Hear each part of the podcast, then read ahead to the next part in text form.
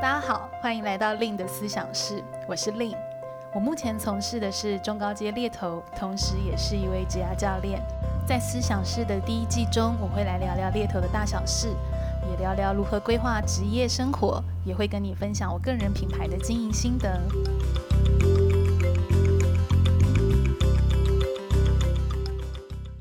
Hello，大家好，欢迎来到今天的 Podcast。今天的 Podcast 里面，我们会来谈谈面试这个主题。那这个主题其实也是最近我收到蛮多职场人的私讯或者是来信，在谈到他们其实在计划明年年后的一个转职，因为毕竟明年过年好像还蛮早的，所以我听起来今年好多人都已经开始在做这样的一个准备了。那在我们探讨这个议题之前呢，我也邀请到了职人代表尊尊在我的旁边。大家好，我是非常热爱面试的职人代表尊尊。非常热爱面试，嗯，对，我觉得是因为出于本性，就是对于比如说我如果是喜欢的公司或者是我欣赏的公司，哦、那我有机会去面试的时候，就会觉得非常的兴奋，嗯，因为会有机会比较合理的机会去问一些呃平常你可能在一个局外人的角色比较看不到的事情，这样子，哦所以我很热衷于就是在面试的时候跟他们多多的交流，嗯，所以这样子广泛的去面试，对你来讲会有什么新的体验吗？或者你有觉得什么样好处吗？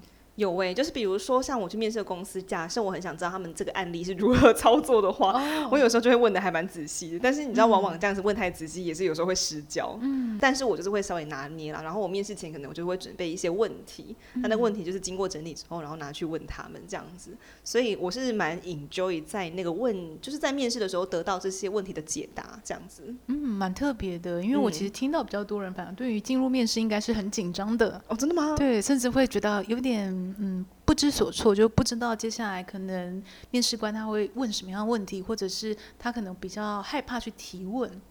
哇，我觉得我基本上遇到的面试都还蛮保守派的，嗯，就是他们问的问题就是不出一些老派面试题这样子，哦，所以我好像没有遇到比较出乎意料的问题。那大部分我可能会比较有有一点小排斥，可能是笔试吧，因为有时候现在我自己遇到的公司的笔试，他们都很流行问一些很。天马行空的问题，哦，开放性的那种。对，就比如说，如果你是一个超人的话，你觉得你会是哪一种超人？哦，对的这种问题，所以面试的时候，如果说前面有一段笔试，我可能就会觉得比较有点乏这样子。嗯嗯，所以这个就包含在那个面试的笔试里面的环节是吗？对对对。哦，我听起来可能也是因为你待的产业是比较创意层面的，所以我听起来那个面试问题好像也是蛮 creative 的。因为我也听过有些人的面试，甚至好像会有一些基础的 IQ 的测试。等等的，嗯，对，然后还有我们之前提到的那个，嗯、呃，像是性格测验的部分，嗯、对，是这也蛮常见的。那其实回归到今天面试这样的一个主题，我不知道站在尊尊你这么经验丰富的面试立场，嗯、你有没有觉得进入到面试里面，什么才是最挑战的？我觉得就是因为你无法预期你会遇到什么人呢，而且你其实去面试的时候，呃，尽管你可以做一些调查，公司的背景、文化、他们的作品，然后他们目前正在做怎么样的呃产业、怎么样的客户，可是你实际上不见得你会真的知道跟你面试到的人是什么人，因为他可能你在资料上面可以查到的是比较上层的主管啊，比较像总监啊，或者是一个经营者，但实际上的用人主管或者是那 HR，你不太清楚到底是。叫谁？什么名字嘛？Oh. 什么个性？然后他是甚可能甚至连性别或身份你都不太确定这样子。Mm hmm. 所以那个一进去那个嗯会议室的门，然后看到那个人，就会觉得啊，他个他就开始就开始会有很多问题，说啊他是个怎么样的人呢？我要怎么跟他对话？那他是保守的人，还是我要表现出我真正很热情的样子？Oh. 就这些就是会风起云涌，就内心感觉很波涛汹涌的。对，所以有时候会让我觉得这个面试有一点难以准备。嗯，确实诶，我不知道听众朋友现在听到这边会不会有跟尊尊一样的一个感觉。我倒是这样，刚刚在听你的一个分享，我就想到，我其实在协助蛮多职场人进入到面试或者在做所谓的一个面试准备。其实最挑战一个状况就是面试实际的变因非常的多。嗯，那个变因是可能，即便是你已经在进入面试前，你已经做了好多的准备。比如说，我遇过很很多很认真的人，他是会写一份 Word 档。然后把各种他可能遇到的问题，他都把它全部列在上面，而且甚至还有人会录音起来，反复的去背诵它，其实就是为了在那个面试的现场有一个很好的表现。我刚看到你抽了一口气，对啊，我觉得这样子准备的很仔细。可是如果忘稿，嗯、会不会当下很慌张？是，就是也也是有可能，就是因为我刚刚会在讲那个变音，其实就是攸关到这一点。就是其实很多的状况是，呃，你做了很多一个准备，可是如果在面试实际进入到现场，哎，你可能遇到了一个什么样类型的人，或者你遇到了一个假设好了，你真的就是去面试的现场。突然遇到交通大打劫，嗯、那个心情跟情绪可能都会是很紧张的。嗯、那像这样的一个状态，嗯、有时候你真的是会不能控制吧？我会这样说。那如果说是以面试这件事情来讲的话，呃，先不管比较基本的资料搜集啊，或那些非常基础的前面的功，那单就呃在面试现场这件事情，它其实是可以被准备，或者是它其实是有技巧的吗？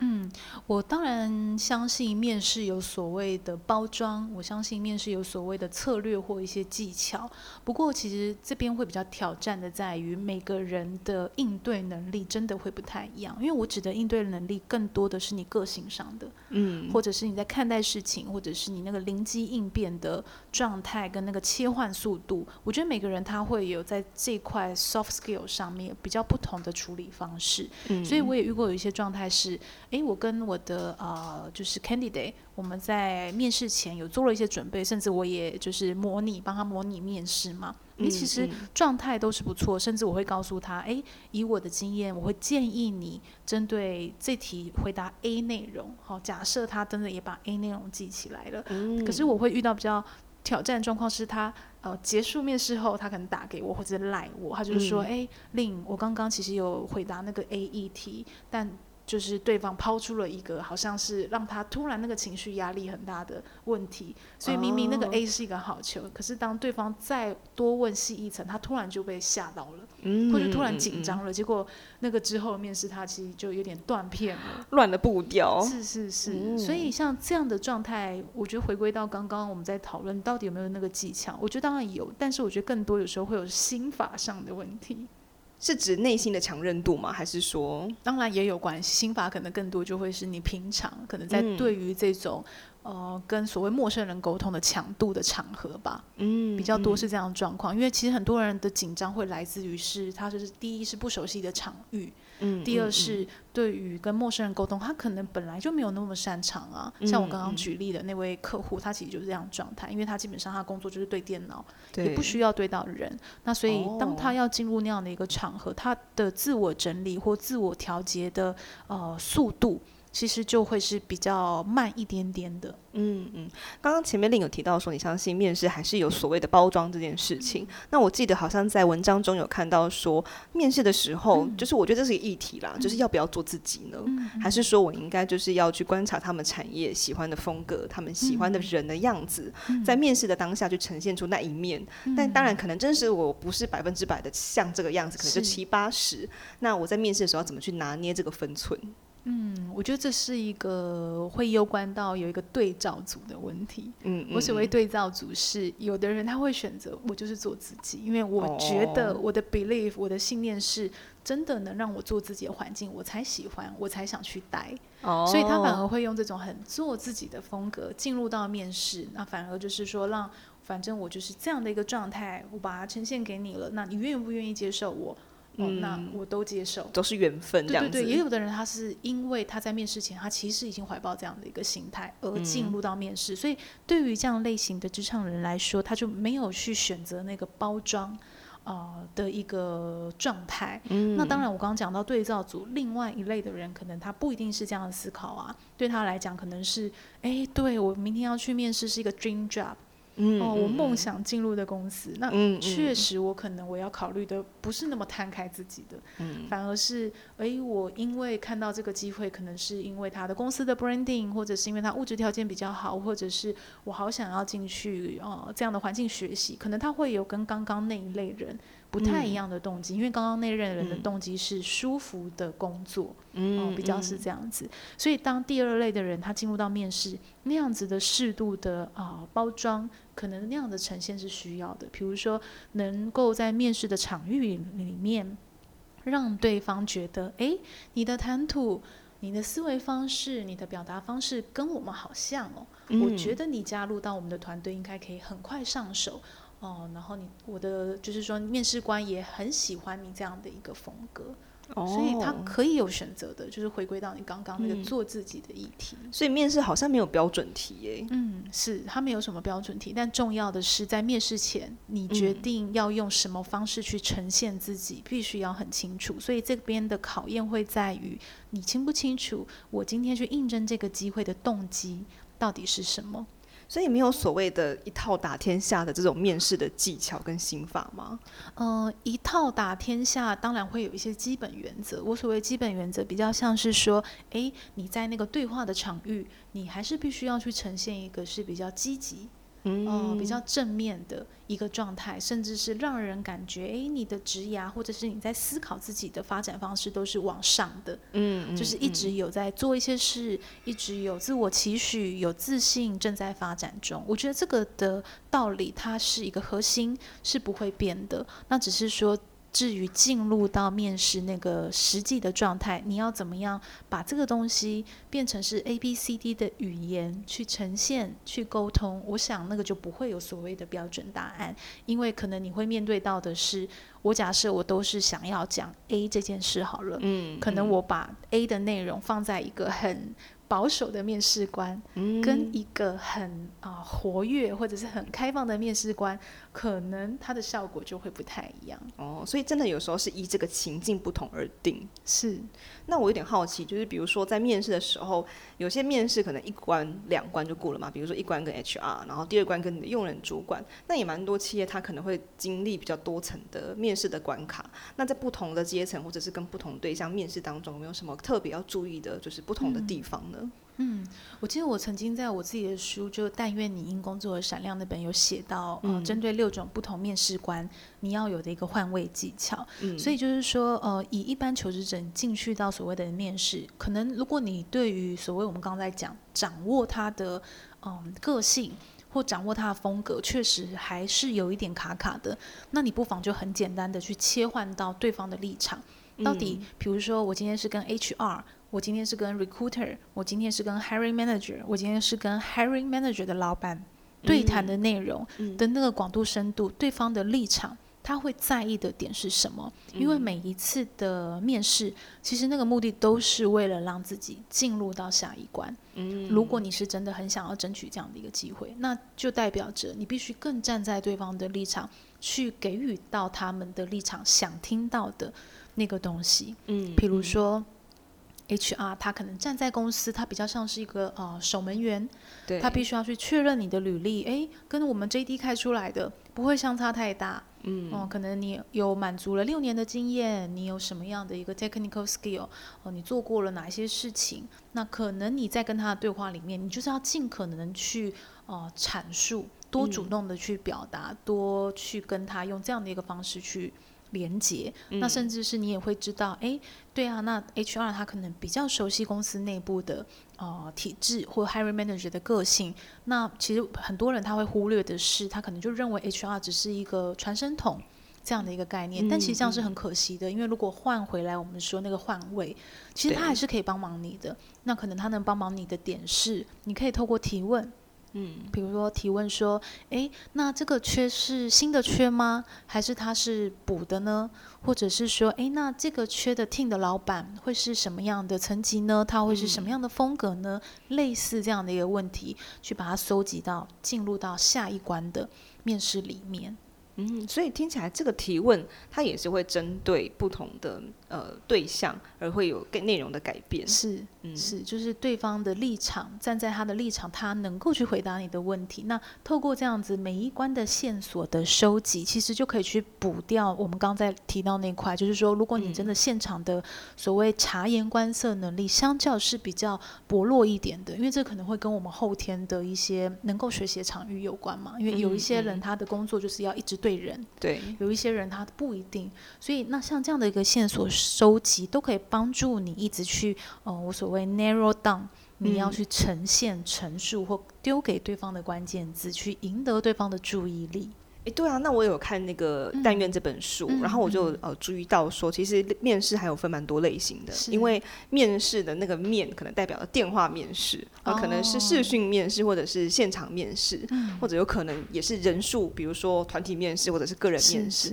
都有很多不同的类型。哎，嗯，对，其实如果我们真的要很细致化的来准备这件事情，这都是我们必须在面试前准备要想到的，所以比如说，呃，你即将进入一场面试，你可能务必要先去确认的是，我即将面对的这场面试是什么样的形式？比如说，是这种呃 panel interview，还是这种比较一对一的 interview，还是其实是做个案的？我要甚至我要简报的，嗯，这可能都会有关你的呃准备方式有所不同。那甚至是假设如果是 Skype 面试好了，或电话面试，嗯。它可能会影响的变音也不太一样。比如说，如果是以电话面试，我看不到对方的脸，对方也看不到我的脸，哦啊、所以假设哦，如果你的语气都是平平的、嗯、哦，类似这样，比如说我现在讲话是有抑扬顿挫，但是有一些人他可能他相较天生语调是比较平的，或是比较没有抑扬顿挫，嗯、那可能他进入到这样的一个面试里面就要小心。嗯，因为如果是电话听筒那段人，可能他没有看到你的表情，他就会比较难去猜测你的兴趣度、你的热情啊、之类这样的一个议题。所以在这个部分，就是我们刚刚提到那个变音上面要稍加留意的。我突然想到，就是哦、呃，曾经有几次，可能就是我可能投递履历之后，嗯、那我没有料想到对方他并不是以信件或者是以讯息来回复我，他竟然是直接打来这样子，嗯、所以呃，我没有意料到会有这样的状况，就是因为其实对我来说，可能这一打来，我就马上要呃。准准备好，对，我可能甚至要稍稍微武装，或者就是这个思绪要先排空，再接这种电话。但往往一定都是就是显示号码，你可能不太认识是谁，你不见得有登记起来这样。那尤其是在求职期的时候，你很容易可能就是这个礼拜投了两三家，那他们就轮番打来，你也不太不太确定这一支电话到底是谁的。那我印象很深刻的是，我有一次去看一场电影。然后我又刚好去看二轮片，那那个电影一放就是好几个小时，那我已经在里面坐得有点昏头了。然后我电话就一直响起来，然后又是那种嗯单纯的电话号码，就我不认识他是谁，所以我就一开始就没有接这样子。但是因为对方就是锲而不舍，一直打来。然后我就只好就是离开那电影院，然后我就是离开电影院出去接了两三次电话，那都是不同的公司打来的这样子。然后我还记得，就是可能应该是用用人主管打来，那他立即的就有呃问我一些问题，或是立即有跟我产生一些对话。那当下我就完全没有办法好好的回答他，嗯、因为我的思绪并不在这个这个状态之下。我记得他就呃有问我说。呃，叉叉小姐，就是我们现在有在呃应征某某职缺这样子，那我们有在某某的平台上面看到你的履历，我觉得你很适合，嗯、那要不要就是来面试看看这样子？那因为这个东西不是我主动投递的，嗯、所以。我就当下都打击，我就说，嗯，那你可以先发 JD 给我看吗？真的，我就觉得有点失礼，就是，嗯，应该是说我对于这个职位我并不是没有了解，我大概都知道他在做什么，但是因为可能当下那个思绪实在是无法集中，我就有一点失礼问了这件事情，然后他还有点哈的这种，就想说怎么会说这种话这样子，然后呃，使得他在面试的时候就问我一句话说，哎，你对于这个产业是不太了解？哦，因为他觉得说怎么。因为这样子，这样子的职位名称应该很明显就是某一个职业，oh, 那怎么还会问说那 JD 要发来？可能他的联想是这样子，嗯、所以就是呃，像这样子猝不及防的电话的突袭，它也是一个考验应对方式的机会耶。嗯，我觉得这是一个很好的例子耶，因为刚刚在你的分享，我就想到呃，另外一件事情是敲面试的时间，基本上也是一个艺术。啊、哦，真的，嗯、没错。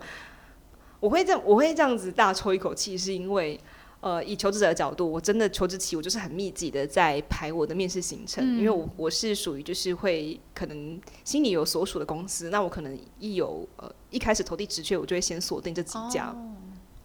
然后他们排的时间，如果真的幸运都面试，都是有排到面试的时间的话，通常他们就可能会开始清我 booking 时间，嗯、有时候会撞在一起啊。然后有时候幸运幸运一点就是刚好隔开。嗯、那有时候不幸运的话，那你要怎么去瞧这个优先顺序呢？嗯，对。嗯、所以我觉得这个东西我们还非常有感。你是不是有一些秘籍可以跟我们下次跟读友分享？嗯、我会先呃 hold 住一些时间，我不会马上回，哦嗯、那我可能会等等看，因为他们其实不见得会要求你立即性的回复，嗯、所以你收到信件之后，你可以先 hold 着，嗯、那可以想一想，诶，我前两天丢哪几家公司？那他们大概什么时候会回？嗯、然后有没有已读我的信件？那如果没有的话，我还要再等吗？那如果真的没有的话，那就是时间再往后延这样子，嗯、所以。呃，有些人可能会很快的去回复，去争取这个面试机会，但我可能就会先 hold 着这样子。哦，反正你是倾向先 hold 住，然后可能排一个听起来是比较完整一点，或让自己舒服一点的状态再去面试，是吗？对，就是我不太会去改时间，嗯、那我就是会尽量尽量的改这样子。那除非对方是、嗯、对方自己主动改的话，那就也没有什么问题，就让他改这样子。嗯嗯，我觉得这很好的补充诶，就是说回归到每个人状态可能不太一样。比如说，有的人就是比较难早上开机的，也许你如果是在可以选择的范围里面，嗯、尽量去敲那个你状态比较好的哦面试时间。哦，对，对，我觉得这个真的是一个小小的，就是眉眉角角吧。对，而且有时候因为在待业期，嗯、其实你难免作息会有点不正常。是，那当然是最好生活保持某一种规律。可是你真的有时候就会熬夜啊，可能两三点睡觉。嗯、那对方又因为会议时间，他可能想跟你敲个什么十点、十一点之类的。那那个对你来讲可能就蛮考验的。或许你在面试的前一周，你就要先调作息，有可能。要不然你在面试当天，你就会头很昏。那这个东西其实不会帮助到面试。嗯，所以我觉得我们今天聊了很多，就是好像是关于面试的察言观色，嗯，面试的小细节。那我觉得刚刚你在讲到那个调整自己的状态，也有一种可能是。哦，如果你真的是比较容易紧张的面试者，比如说我遇过有一些人，他会把自己形容、嗯、我就是好没面试运哦，嗯、我明明就是都知道怎么讲，嗯、我就是在现场讲不出来，我就是很容易紧张。OK，对，或者比较内向的人，可能他会有这样的烦恼。那我都会建议说，假设你今天是约两点，嗯、那可能你会需要留给自己一些情绪缓冲期。嗯，嗯，也许你是比较有这样需求的职场人，所以呢，也许你是可以一点二十分或者是一点就先到。公司隔壁的咖啡店，嗯嗯、哦，去整理或准备，或者是熟悉一下。哦，原来这个大楼长这样。哦，原来这区是这样，让自己稍微放松一点点。嗯，哦，我觉得这个也是一个很好的一个方法，就是每个人的需求，每个人个性不太一样。那当你今天如果真的进入到一个很重要的面试，如何保持自己最好的一个状态，就是头头脑比较清晰啊，或者是相较情绪成本没有这么高。那我觉得像这样的。眉眉角角其实是必须要注意的一件事情。嗯，那我蛮好奇，如果说我真的遇到电话突袭的话，嗯嗯、那这个状况就是呃，有没有什么样一个准备的方式，或者是说我在接起电话的时候可以怎么应对呢？嗯，如果是你刚刚那样的一个状态，真的是，比如说你有些走不开的场景，其实我我想你可以很。礼貌，很客气的告诉对方、嗯嗯、不好意思，因为我现在正在一个什么什么的上面，嗯、我方便三十分钟后回电给您吗？真是不好意思。嗯、假设那通电话真的。会是对方想要跟你简单聊一聊的，哦、那可能都会是稍微拖延一下，也许会比较好的，因为我们还是要去争取下一次的面试机会啊。哦、因为你刚刚那样的状态，也有可能是你有兴趣，但因为你紧张而丢出了那句话，反而对方觉得，哦、嗯，你是不是没有兴趣呢？就不邀约你了，嗯、这也是有可能的。嗯、所以可以，你可以评估一下，然后就是说给予对方适时的一个。